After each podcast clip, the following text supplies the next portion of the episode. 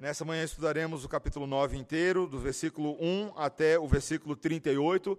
Por favor, preste bastante atenção na leitura da palavra de Deus. A quantidade de detalhes desse texto é fascinante e é uma ótima recapitulação da nossa história. Versículo 1 diz assim: No dia 24 deste mês, se ajuntaram os filhos de Israel com jejum e pano de saco, e traziam terra sobre si. Os da linhagem de Israel se apartaram de todos os estranhos puseram-se em pé e fizeram confissão dos seus pecados e das iniquidades de seus pais. Levantando-se no seu lugar, leram no livro da lei do Senhor, seu Deus, uma quarta parte do dia. E em outra parte uh, dele fizeram confissão e adoraram o Senhor, seu Deus. Jesua, Bani, Cadmiel e Sebanias, Buni, Serebias, Bani e Kenani se puseram em pé no estrado dos levitas e clamaram em alta voz ao Senhor, seu Deus. Os levitas, Jesua, Cadmiel, Bani, Azabanéias, Serebias, Odias, Sebanias e Petaías disseram: Levantai-vos, bendizei ao Senhor vosso Deus, de eternidade em eternidade. Então se disse: Bendito seja o nome da tua glória, que ultrapassa todo bendizer e louvor. Só tu és Senhor, Tu fizeste o céu, o céu dos céus, e todo o seu exército, a terra e tudo quanto nela há, os mares e tudo quanto há neles. E tu os preservas a todos com vida, e o exército dos céus te adora. Tu és o Senhor, o Deus que elegeste Abraão, e o tiraste de Ur, dos caldeus, e lhe puseste por nome Abraão Achaste o seu coração fiel perante ti, e com ele fizeste aliança para dares à sua descendência a terra dos cananeus, dos heteus, dos amorreus, dos ferezeus, dos jebuseus e dos girgazeus, e cumpriste as tuas promessas, porquanto é justo. Viste a aflição de nossos pais no Egito, e lhes ouviste o clamor junto ao mar vermelho. Fizeste sinais e milagres contra Faraó e seus servos, e contra todo o povo da sua terra porque soubeste que os trataram com soberba, e assim adquiriste renome, como hoje se vê. Dividiste o mar perante eles, de maneira que o atravessaram em seco. Lançaste os seus perseguidores nas profundezas, como uma pedra nas águas impetuosas. Guiaste-os de dia por uma coluna de nuvem, e de noite por uma coluna de fogo, para lhes alumiar o caminho por onde haviam de ir. Desceste sobre o monte Sinai, do céu falaste com eles e lhes deste juízos retos, leis verdadeiras, estatutos e mandamentos bons. O teu santo sábado lhes fizeste conhecer, preceitos, estatutos e lei, por intermédio de Moisés teu servo lhes mandaste. Pão dos céus lhes deste na sua fome, e água da rocha lhes fizeste brotar na sua sede. E lhes disseste que entrassem para possuir a terra, que com mão levantada lhes juraste dar. Porém eles, nossos pais, se houveram soberbamente e endureceram a sua cerviz e não deram ouvidos aos teus mandamentos. Recusaram ouvir-te e não se lembraram das tuas maravilhas que lhes fizeste. Endureceram a sua cerviz e na sua rebelião levantaram um chefe, com o propósito de voltarem para a sua servidão no Egito. Porém tu, ó Deus perdoador, clemente e misericordioso, tardio em irar-te e grande em bondade, tu não os desamparaste. Ainda mesmo quando fizeram para si um bezerro de fundição e disseram: Este é o teu Deus que te tirou do Egito, e cometeram grandes blasfêmias. Todavia, tu, pela multidão das tuas misericórdias, não os deixaste no deserto. A coluna de nuvem nunca se apartou deles de dia para os guiar pelo caminho, nem a coluna de fogo de noite para lhes alumiar o caminho por onde haviam de ir e lhes concedeste o teu bom espírito para os ensinar. Não lhes negaste para a boca o teu maná, e água lhes deste na sua sede. Desse modo sustentaste quarenta anos no deserto, e nada lhes faltou. As suas vestes não envelheceram, e os seus pés não se incharam. Também lhes deste reinos e povos, o que, lhes, o que lhes repartiste em porções. Assim possuíram a terra de Seom, a saber, a terra do rei de Esbom, e a terra de Og, rei de Bazã multiplicaste os seus filhos como as estrelas do céu, e trouxeste-os à terra de que tinhas dito a seus pais que nela entrariam para possuírem. Entraram os filhos e tomaram posse da terra. Abateste perante eles os moradores da terra, os cananeus, e lhes entregaste nas mãos, como também os reis e os povos da terra, para fazerem deles segundo a sua vontade. Tomaram cidades fortificadas e terra fértil e possuíram casas, cheias de toda sorte de coisas boas, cisternas cavadas, vinhas e olivais e árvores frutíferas em abundância. Comeram e se fartaram, e engordaram, e viveram em delícias pela tua grande bondade. Ainda assim, foram desobedientes e se revoltaram contra ti. Viraram as costas à tua lei e mataram os teus profetas, que protestavam contra eles para os fazerem voltar a ti, e cometeram grandes blasfêmias, pelo que os entregaste nas mãos dos seus opressores, que os angustiaram. Mas no tempo de sua angústia, clamando eles a ti, dos céus tu os ouviste, e segundo a tua grande misericórdia, lhes deste libertadores, que os salvaram das mãos dos que o oprimiam. Porém, quando se viam em descanso, tornavam a fazer o mal diante de ti e tu os desamparavas nas mãos dos seus inimigos, para que dominassem sobre eles. Mas convertendo-se eles e clamando a ti, tu os ouviste dos céus, e segundo a tua misericórdia os livraste muitas vezes. Testemunhaste contra eles para que voltassem à tua lei, porém eles se houveram soberbamente e não deram ouvidos aos teus mandamentos, mas pecaram contra os teus juízos, pelo cumprimento dos quais o homem viverá obstinadamente deram de ombros, endureceram a cerviz e não quiseram ouvir. No entanto, os aturaste por muitos anos e testemunhaste contra eles pelo teu espírito, por intermédio dos teus profetas.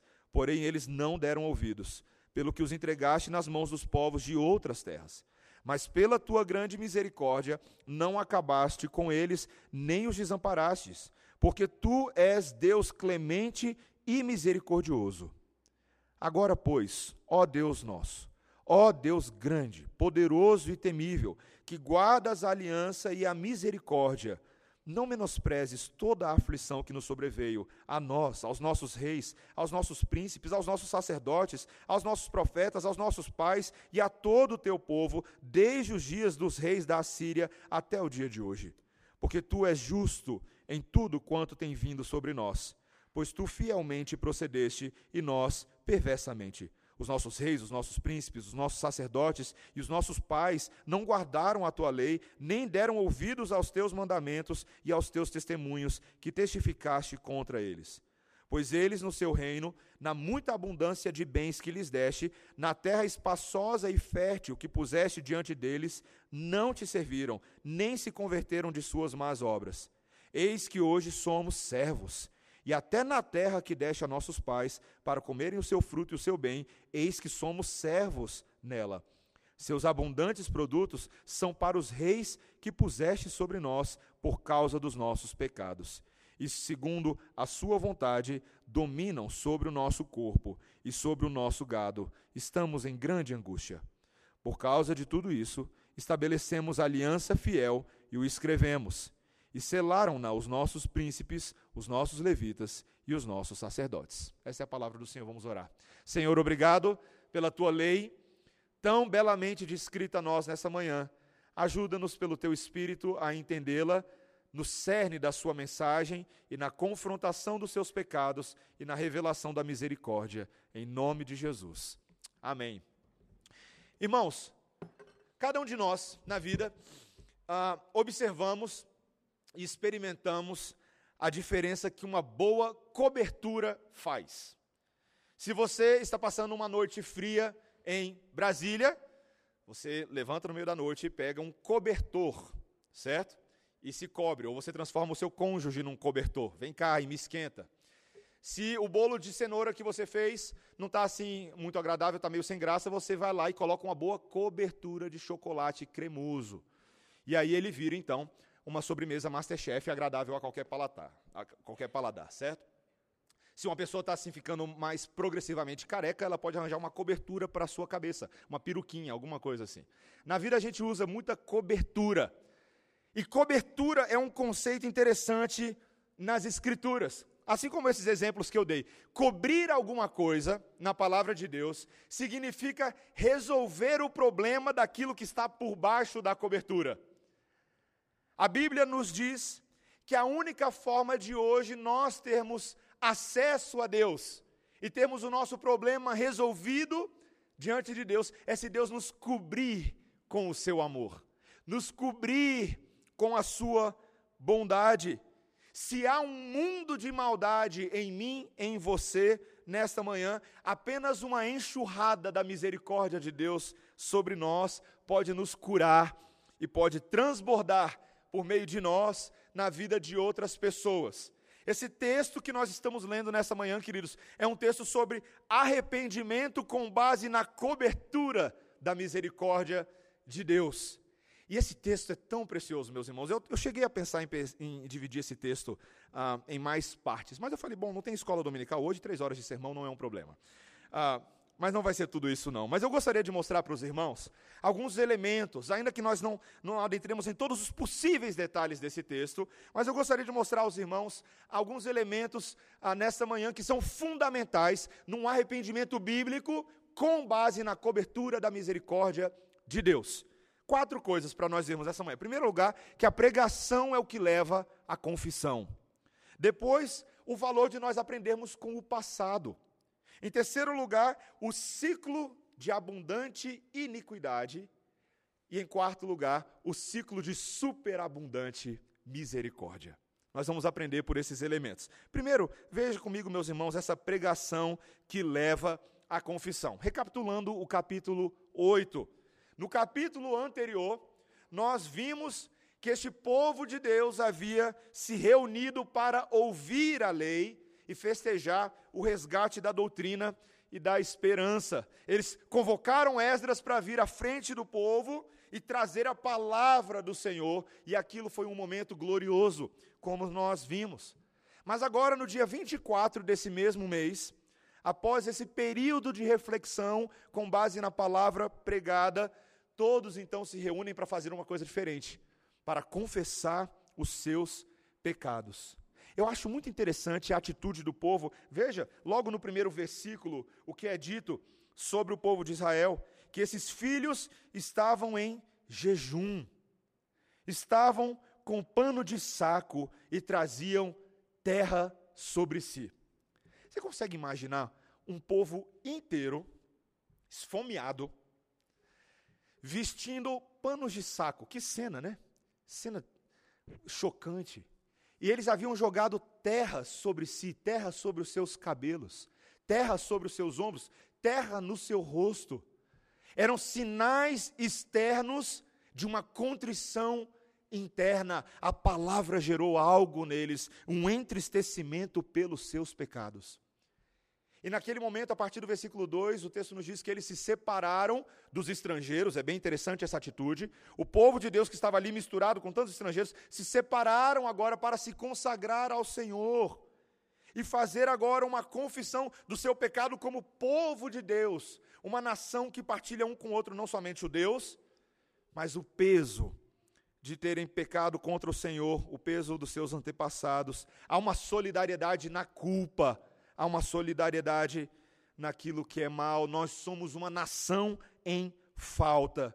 E essa palavra agora pregada e lida no culto solene, no versículo 3, traz uma confrontação de pecados, a partir do qual esse homem, esses homens fazem uma confissão e também exaltam a santidade de Deus. Meus irmãos, eu acho esse padrão tão interessante.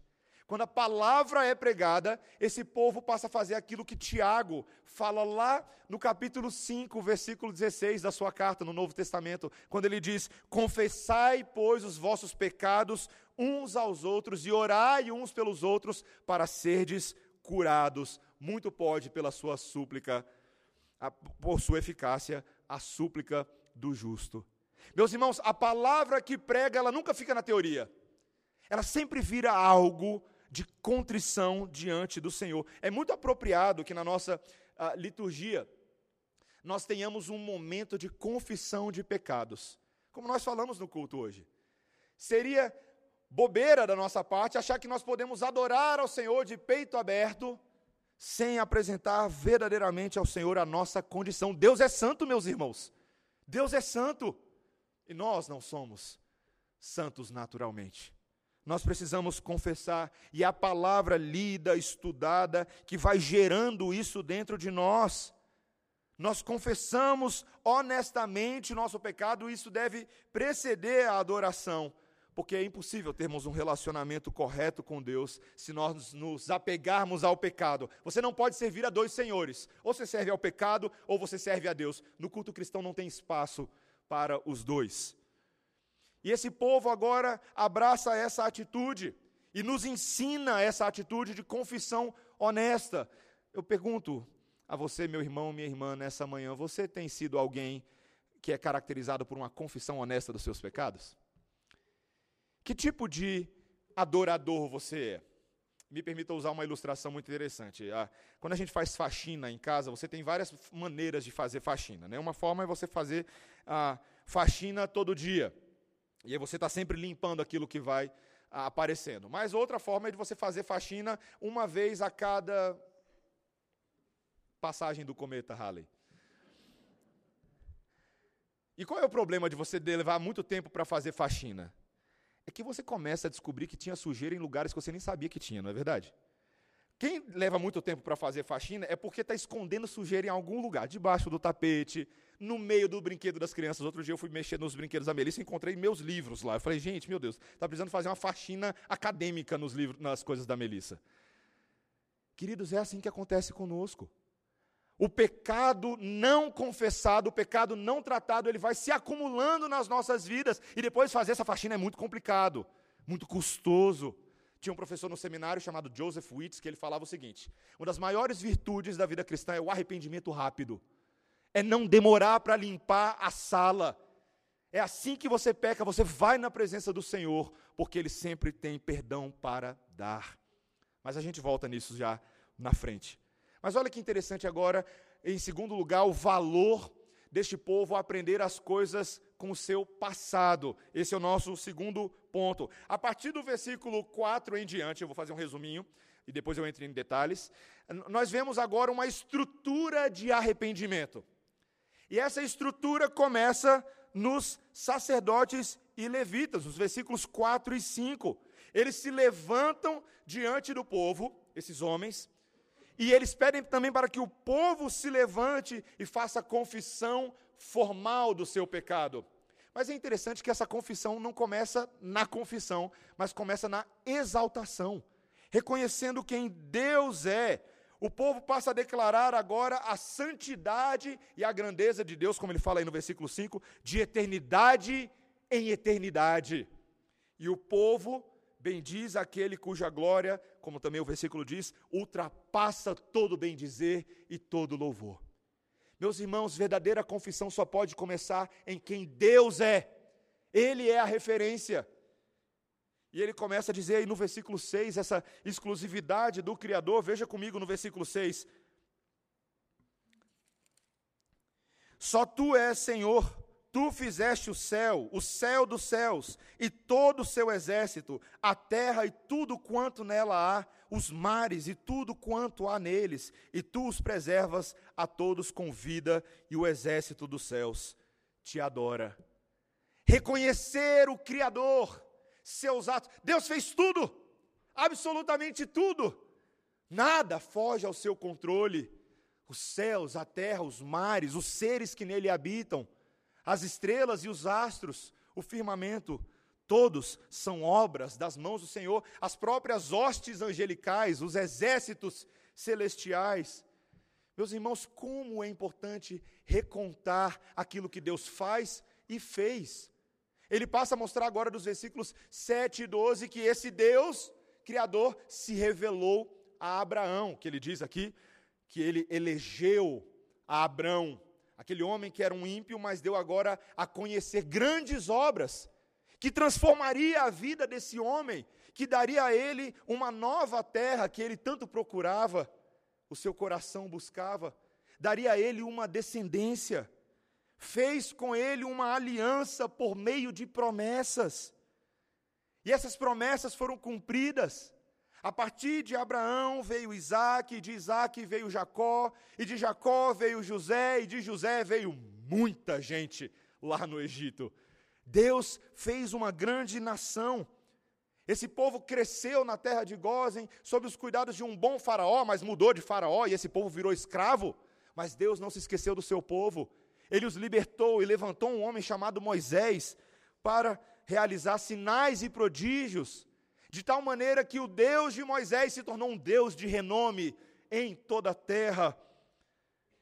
Abriu o mar, afundou os perseguidores egípcios e os guiou pelo deserto de dia e de noite, com uma coluna, o texto fala, como uma coluna de nuvem de dia e com uma coluna de fogo uh, de noite. Meus irmãos, quão familiarizados vocês estão com esses detalhes da palavra de Deus? Você seria capaz de recontar tudo o que Deus fez, pelo menos aqueles eventos grandiosos ali no livro de Gênesis, Êxodo, Levítico, Número, Deuteronômio, você seria capaz de recontar? O que eles estão fazendo aqui não é qualquer coisa, pensa só. Muitos desses discursos e orações do passado, eles incluíam sempre um longo resumo da história de Israel, porque esses homens não tinham Bíblias como eu e você temos. Eles não tinham lá um aplicativo de Bíblia, ah, vamos lembrar o que Moisés fez. Não tinha isso. Eles tinham que memorizar por meio dessa transmissão oral da história. Uma criança hebreia, hebreia hebraica, seria capaz de recontar detalhadamente essas coisas, porque meus irmãos, eles aprendiam com o seu passado. No seu passado, eles viam ali a grande herança que Deus havia dado a eles. No seu passado, eles viam as promessas de Deus, mas eles também viam os seus pecados, os erros que eles haviam cometido continuamente contra o Senhor. Meus irmãos, como é importante lembrar da história de Deus. Como é importante lembrar do nosso passado. Há tantas pessoas que desprezam completamente o valor do Antigo Testamento. Fala assim: ah, não, essas coisas, olha, elas aconteceram, tiveram seu valor na história, muito bom, legal, mas olha, não tem mais valor. Meus irmãos, não é bem assim. Ah, uma vez eu, lá morando fora, tive a oportunidade de visitar um museu da escravidão no Mississippi, onde eu morava. E, meus irmãos, eu confesso que não foi assim uma experiência muito interessante no início. Você entrar num lugar, um museu, eu não sou muito fã de museu, minha esposa sabe disso, mas quando você entra num lugar que reconta toda uma história que você não conhecia. A maneira como a escravidão foi abolida só recentemente ali no Mississippi, não muito mais do que quatro décadas atrás. Você consegue imaginar um negócio desse? E a maneira como muitos escravos viviam naquelas plantations, a relação entre brancos e negros, e também várias histórias de superação, de libertação, de busca e o efeito que os cristãos tiveram naquela sociedade para mudar aquele quadro. Meus irmãos, quão bom de conhecer a sua própria história você é. Você conhece a história do Brasil? Você conhece? Você valoriza a nossa história como nação para saber como é que o evangelho se aplica aos nossos valores, à nossa ética, à nossa mentalidade, à forma de pensar do brasileiro. Por que, que o brasileiro pensa dessa forma? Vai olhar na nossa história vai investigar. Você precisa conhecer a sua própria história para ver como Deus tem agido na sua vida. Para que você não repita erros do passado. Meus irmãos, eu, eu digo, estou usando bastante a Melissa no sermão dessa manhã, mas a minha pequena Melissa, para mim, ela com seus dois anos, é um, é um livro de história ambulante. Sabe por quê? Porque eu vejo ela repetindo erros, pecados que eu cometia. Eu vejo ela na teimosia do seu próprio coração, reproduzindo o coração do pai dela, o coração da mãe dela, mais da mãe do que do pai, eu confesso. Mas ela faz isso. E eu falo assim: ai, gente, que coisa. E aí a gente ensina e muda, mas ali daqui a pouco ela já está repetindo a mesma coisa. Meus irmãos, olhar a história é importante para mim e para você aprender com o seu passado, aprender com o passado dos seus pais, aprender com o passado dos seus avós, aprender com as histórias e não desprezá-las, porque nelas há enorme sabedoria para você não repetir erros e tomar decisões melhores. Nessa história do povo de Israel, nessa história da aliança de Deus, nessa história das promessas, nessa história da libertação, existem detalhes muitíssimo interessantes. Esse é o meu terceiro ponto. O, meu, o nosso primeiro grande detalhe é o ciclo de uma abundante iniquidade. Veja que a partir agora do versículo 15, ele vai mostrar, perdão, do versículo 13, ele vai dizer que agora no deserto o povo de Israel recebeu a visita de Deus, como ele diz no versículo 13, que desceu sobre o monte Sinai. O Deus que falou do céu com o seu povo e por meio de Moisés lhes deu juízos, mandamentos, ordenanças, caminhos pelos quais eles deveriam seguir, bons mandamentos, é o que o texto diz. Deus apresentou ali, há uma ênfase aqui no versículo 14, com relação ao quarto mandamento. Ele lhes deu um sábado, um lembrete do descanso, de separar um dia para descansar em adoração no Senhor, aquele Deus que criou o mundo em seis dias e descansou no sétimo. Agora eles deveriam descansar nas promessas de Deus. Deus os levaria para a terra de descanso. Meus irmãos, os mandamentos eram bons e agradáveis. Mas no versículo 15, nós começamos a ver um ciclo teimoso. A, perdão, a partir do versículo 16.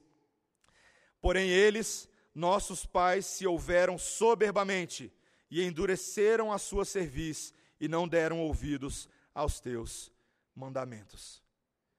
Esse povo que havia recebido da parte de Deus toda, todo mandamento e toda provisão, tinha café da manhã descendo no céu todo dia, literalmente, o maná que caía do céu, tinham codornizes que andavam pelo campo e poderiam ser digeridas, tinha água saindo da rocha, porque Deus deu a Moisés a oportunidade de fazer isso. Esse povo que tinha tudo passou a desprezar o Senhor. O próprio Moisés, quando subiu no monte Sinai, ao descer, foi surpreendido por um povo que, sob a liderança do seu irmão Arão, havia feito um bezerro de ouro uma terrível afronta, meus irmãos, dizendo que aquele bezerro havia libertado o povo do Egito. Você consegue imaginar Deus olhando essa blasfêmia do seu santo lugar? O texto nos lembra em Êxodo que a ira de Deus se levantou. Mas mesmo assim, meus irmãos, Deus continuou sendo bom com esse povo, Deus continuou cuidando, deu vitória sobre os reis da terra, sobre o rei de Esbom, o rei de Bazã, Seom e Og foram derrotados, os seus despojos foram tomados pelos israelitas, o povo se multiplicou como as estrelas do céu, e Deus continuou cuidando, deu cidades fortificadas, deu terra fértil para esse povo. O, o versículo 25 nos diz que esse povo se comeu, comeu, fartou e engordou. Engordaram, é uma ênfase desse texto. e viveram em delícias pela tua vontade. Mas, versículo 26, ainda assim foram desobedientes e se revoltaram contra ti. Meus irmãos, o texto nos diz, e isso é algo para fazer a gente pensar, os detalhes da palavra de Deus. Que não apenas eles se revoltaram contra Deus, mas eles passaram a matar os profetas que Deus enviava. Eles não gostavam da mensagem profética e por isso se voltavam contra os próprios mensageiros. Você já imaginou se eu, pastor, ficasse com medo de pregar aqui na igreja porque se eu falasse alguma coisa, pisar no calo de alguém aí de, de torto assim, e alguém falar, quer saber, está na hora da gente matar esse pastor. Vamos resolver esse problema? Vamos arranjar um pastor que não nos fira. Vamos liquidar esse aqui jogar ele ali, o corpo na lona preta, junto com os outros que já passaram por esse púlpito. Essa era a atitude de Israel um povo que não amava a lei de Deus. E o que, que Deus passava a fazer? Ele punia o seu povo, levantava opressores inimigos na terra ao redor. E o que, que o povo fazia? O povo chorava, Deus libertava, o povo, ei, que coisa boa! Mas abaixavam a guarda e logo voltavam a pecar contra o Senhor. Deus novamente colocava eles na mão dos opressores, o povo chorava, Deus libertava, o povo falava, ei, Deus, povo, Deus nos libertou abaixavam a guarda e repetiam. Vocês percebem? Esse ciclo é o ciclo do Antigo Testamento. Você vai ver isso. Você quer entender a, a estrutura do Antigo Testamento? É só olhar para a minha mão. Essa é a estrutura do Antigo Testamento. Um ciclo insistente de pecado. Meus irmãos, talvez você olhe para o povo de Israel assim e você fale assim: nossa, que povinho, né? Que povinho. Começa a olhar para você. Porque eu e você, meus irmãos, infelizmente que já conhecemos a Deus, vivemos num ciclo de pecado, não é verdade? Nós temos feito aquilo que é mal perante o Senhor, e às vezes, meus irmãos, eu preciso abrir o meu coração com a igreja, tantas vezes, tantas vezes, quando eu estou lendo a palavra do Senhor, ou estou orando, ou estou refletindo sozinho, dirigindo o carro, e penso em palavras que eu falei com a minha esposa, ou ideias que eu emiti, ou coisas que eu fiz, e eu fico pensando, Mateus, de novo? Será possível um negócio desse? Quantas vezes eu vou cometer esse mesmo pecado? E meus irmãos, isso acontece muitas vezes porque eu e você fazemos pouco caso da força daquilo que chamamos de pecado habitual, pecado residual esse velho homem dentro de nós, desde Adão, que adora os seus pecados de estimação, que adora os seus velhos hábitos, que tem uma dificuldade louca de se largar dessas coisas. Meus irmãos, um dos grandes problemas do nosso mundo hoje é que o mundo não consegue entender o peso do pecado original. Há tantas pessoas que dizem assim, deixa eu dar esse exemplo para vocês. Não, o homem não é mal. O homem, na verdade, fica mal, veja bem, esse é um argumento popular hoje, por causa do meio aonde ele se encontra. O meio é o que corrompe o homem. São apenas as amizades, são os valores, é o meio. O homem em si não é mal, o homem fica sujo no meio onde ele se encontra. Mas, meus irmãos, se isso fosse verdade, isso não se aplicaria a esse texto. Sabe por quê? Porque aqui, a partir do versículo 32 até o final, 38, Deus vai deixar bem claro que esse povo estava na melhor terra que existia. Era uma terra fértil, boa, os filhos estavam em boas escolas. Pode botar aí o exemplo que você quiser. Não tinha problema de transporte público, passava um ônibus para cada linha de Brasília. A estrutura era boa, meus irmãos. Havia paz entre o povo, mas ainda assim, eles estavam colhendo o fruto do pecado de dentro e não de fora. Deus havia colocado na história desse povo os assírios, no ano 700, colocou os babilônios no ano 600, colocou os persas no ano, no ano 500. E esse povo, que já estava agora em Jerusalém, reconstruída pelas mãos de Neemias, esse povo agora ainda se encontrava sobre os, sob os pesados tributos dos reis persas, tinham que pagar impostos exorbitantes, era uma situação terrível. E eles olham e falam: Senhor, aqui nós estamos, sob a aflição, mas o Senhor é justo em todo o seu agir. Veja o versículo 33, quando eles dizem assim: Porque tu és justo em tudo quanto tem vindo sobre nós pois tu fielmente procedeste e nós perversamente. Meus irmãos, compreenda comigo nessa manhã uma, uma doutrina tão importante. Arrependimento é reconhecimento verdadeiro das nossas faltas. Eles não ficam dando desculpas. Eles não ficam, ah, foi a minha criação. Ah, não, se fosse um time de futebol diferente. Ah, não, se eu meu emprego fosse melhor, não tinha nada disso. Eles haviam agido perversamente e Deus era justo em tudo quanto fazia. Lembro-me de ouvir uma história de um, de um homem que ah, estava tomando dinheiro inadequadamente no seu ambiente de trabalho e ele tinha um colega cristão que estava ciente de tudo aquilo e ele achava que esse colega ah, jamais faria algo a respeito de denunciá-lo até o dia que o colega foi lá e o denunciou, o colega cristão, por peculato. E esse homem foi parar na prisão. E na prisão, esse homem, graças a Deus, veio a se converter. Mas no testemunho dele, ele conta que enquanto ele estava na prisão, ele disse que ele tinha uma ideia muito errada do seu colega cristão. Ele enfatizou muito o amor e a misericórdia do colega cristão, mas se esqueceu da justiça. Meus irmãos, quantas vezes eu e você temos uma ideia errada de Deus? Olhamos muito o seu amor e sua misericórdia e esquecemos que ela não anula a sua justiça. Deus é justo. E nós, nas nossas vidas, colheremos sim, muitas vezes, a consequência das nossas ações. Deus não faz vista grossa, meus irmãos. Por isso que a confissão de pecados deve ser algo constante na minha e na sua história. Sabe por quê? Porque o ciclo é teimoso. Não se engane. Aquele que pensa que está de pé, veja para que não caia. E meus irmãos, cá para nós, quão grande é a queda de tantos que achavam que estavam de pé.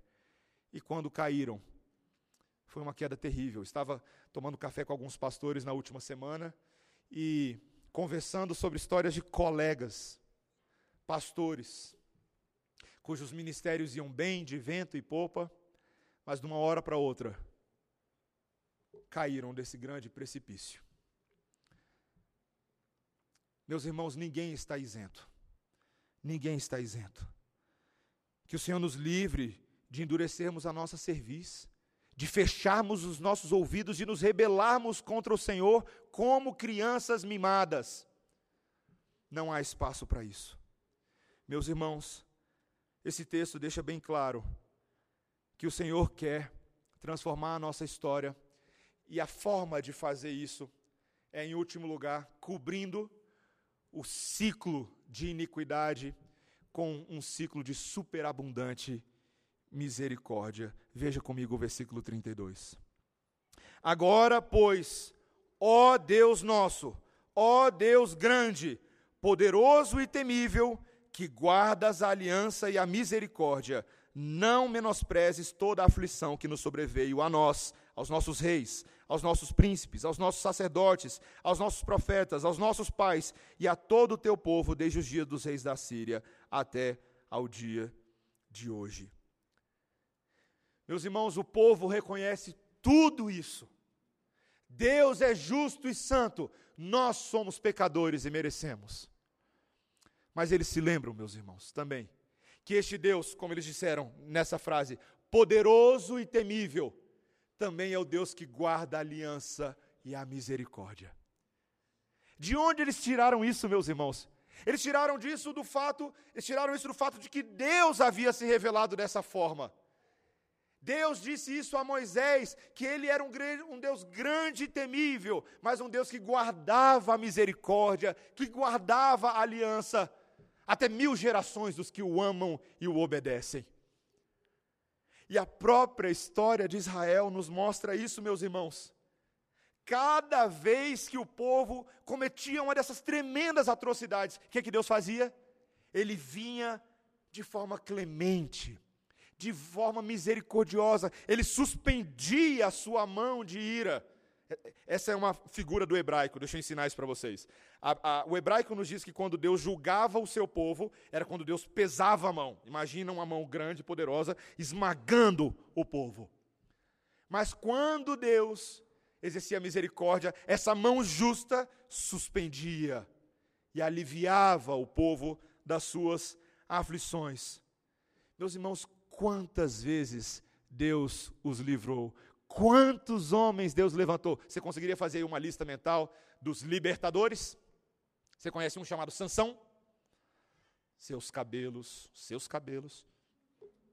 Você conhece um chamado Gideão? Você conhece um chamado Jefté? Você conhece um chamado Samuel?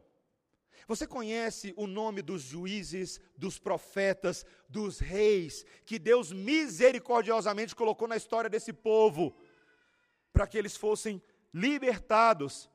Meus irmãos, isso é impressionante. A maldade do povo era teimosa. Mas, meus irmãos, Deus era mais teimoso do que a maldade do povo. Deus era mais insistente. A sua paciência faz a paciência de Jó ser fichinha. Apesar do orgulho, dos fracassos, da teimosia, Deus estava sempre pronto a perdoar. Era um presente, meus irmãos, que esse povo não merecia, mas Deus dava, e é por isso que a gente chama de graça. Graça é quando Deus nos dá aquilo que a gente não merece. Misericórdia é quando Deus não nos dá aquilo que você merece. Entendeu? De novo, graça é quando Deus nos dá aquilo que a gente não merece. E misericórdia é quando Deus não nos dá aquilo que a gente merecia. Meus irmãos, nós estamos comemorando hoje o Dia dos Pais, não é verdade? Temos muitos pais no nosso meio. E pai é uma figura tão interessante. Tem um papai na história ah, da civilização ocidental que é muito celebrado todos os anos. Sabe quem que é esse pai? É o Papai Noel. Por que, que o Papai Noel é tão celebrado? Crianças, o que, que o Papai Noel faz? Ou pelo menos que ele supostamente faz. O que, que ele faz? Alguém sabe? Ele dá presentes, não é verdade, crianças? Ele dá presentes. E como é que funciona o sistema do Papai Noel? Alguém lembra? A criança ou a pessoa vai lá e ela se esforça o ano inteiro para não fazer besteira, certo? Ela tira boas notas, ela é um bom filho, ela come a comida na hora, ela arruma a cama, ela não assiste o que não deve na televisão, e então, no fim do ano, supostamente, esse bom velhinho vem com um monte de presentes e dá esse presente para a criança de acordo com as suas obras. Oh, história fictícia do início ao fim, né, gente? Para começar, que esse bom velhinho não existe. E segundo lugar, que essa criança também não existe. Pais, vocês sejam honestos, pais. Diga-me se teu filho merece os presentes de Papai Noel. Mas, meus irmãos, se os nossos filhos não merecem os presentes do Papai Noel, quanto mais do Papai do céu, não é verdade? Quantas vezes a gente acha que presentes podem tentar cobrir os nossos pecados. Eu fico pensando no marido, no pai, que dá muitos presentes para sua esposa e para os seus filhos, não necessariamente como fruto do seu amor, mas porque ele acha que ao fazê-lo ele vai cobrir as suas falhas de caráter, seus problemas, sua falta de amor, de cuidado, suas palavras grossas. Ele acha que o dinheiro vai comprar o amor da sua esposa. Meus irmãos, presentes assim não podem comprar nada. Para eu e você termos o problema do pecado resolvido nas nossas vidas, quem precisa dar o presente é o Papai do céu. E o Papai do céu nos deu um presente na história de Israel, um detalhezinho pequenininho nessa história que está invisível ao longo desse texto, mas faz parte da história deles. Você lembra do tabernáculo? tabernáculo era um presente de Deus. E nesse tabernáculo, que simbolizava a presença de Deus no seu povo, havia um átrio ali chamado Santo dos Santos, no qual apenas o sumo sacerdote podia entrar uma vez por ano, levando ali o sangue da propiciação. E ali havia a arca da aliança, haviam dois querubins, e a glória de Deus se manifestava entre esses querubins. E nessa arca havia o que nós chamamos de propiciatório. Sabe o que era o propiciatório? Em outras palavras, ele era chamado de tampa da misericórdia. Na tampa da misericórdia, o sacerdote vinha e aspergia o sangue, do, o sangue dos sacrifícios feitos, que simbolizavam que, para o povo ter um relacionamento com Deus todo santo, era necessário haver expiação dos pecados. Na tampa da misericórdia. E assim feito, o povo, de fato, pela fé, poderia se aproximar novamente de Deus. O problema, meus irmãos, é que o sumo sacerdote era pecador, o povo era pecador, e o povo logo voltava a pecar pouquinho depois do sacrifício. Pula alguns séculos para frente. Deus decidiu criar uma outra tampa da propiciação e ele deu de presente às pessoas. O Pai Celestial deu o seu próprio filho num tampo de madeiro. E esse filho agora oferece o sangue não de outros animais, mas ele oferece a sua própria alma em atitude messiânica. Ele se entrega. O seu sangue é justo, é inocente o seu sangue é eficiente para cobrir uma multidão de pecados.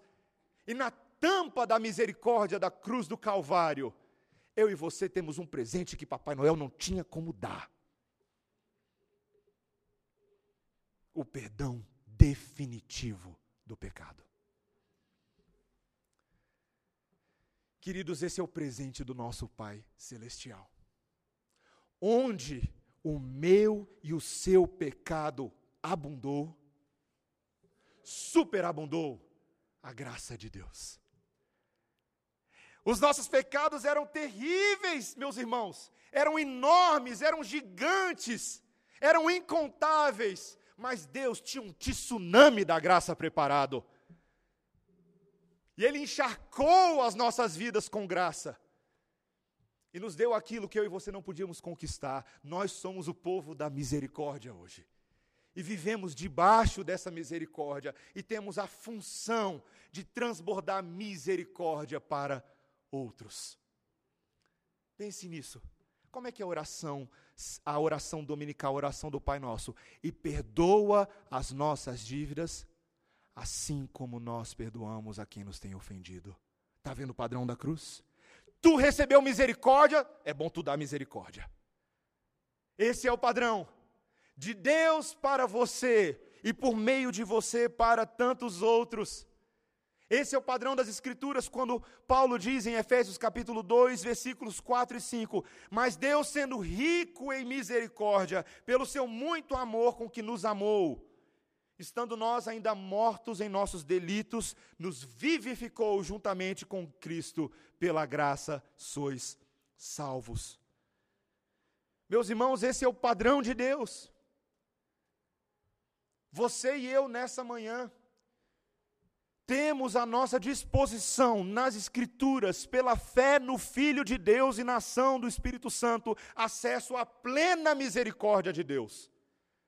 Mas você tem que meter a mão nesse pote e comer dela. A misericórdia sim está disponível, meus irmãos, mas compete a mim e a você fazermos uso dela e não ficar vivendo em iniquidade e transgressão. Me vem à cabeça aquela cena do publicano e do fariseu, você lembra? O fariseu que se achava tão justo, cego, e dizia: Deus, obrigado, porque eu não sou como esse publicano pecador. Mas o publicano, cuja oração ele sequer tinha coragem de erguer os olhos aos céus, ele batia no peito e dizia: Deus, sê propício a mim, pecador. Essa é a atitude do crente. Ser propício a mim, pecador.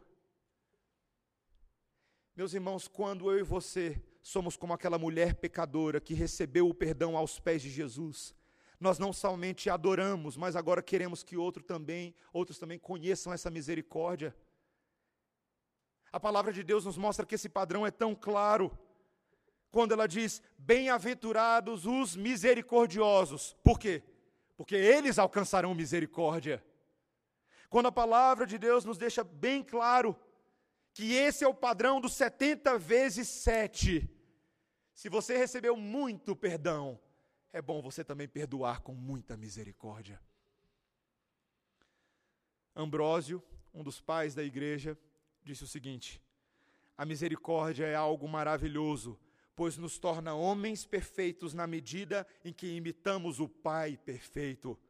Nada agracia a alma cristã tanto quanto a misericórdia.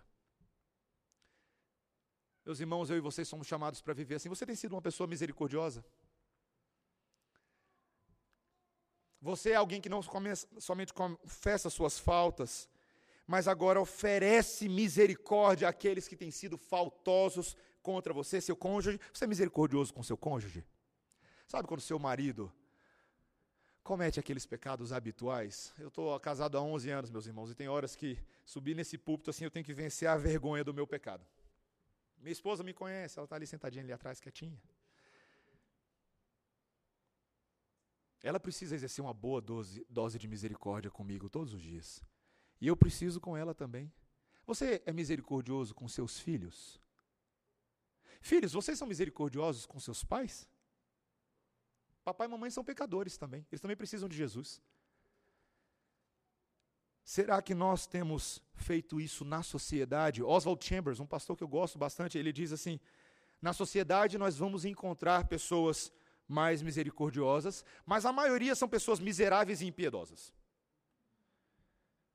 Veremos instituições sem misericórdia, organizações sem misericórdia, e nós teremos que passar pela disciplina de sermos misericordiosos com os impiedosos. Esse é o padrão de Jesus, meus irmãos. Essa é a cobertura boa. Tem tanta cobertura boa nessa vida, meus irmãos. Cobertura de chocolate no bolo de cenoura. Cobertura de um cobertor quentinho numa noite gélida. Mas nada nos aquece tanto quanto o sangue de Jesus.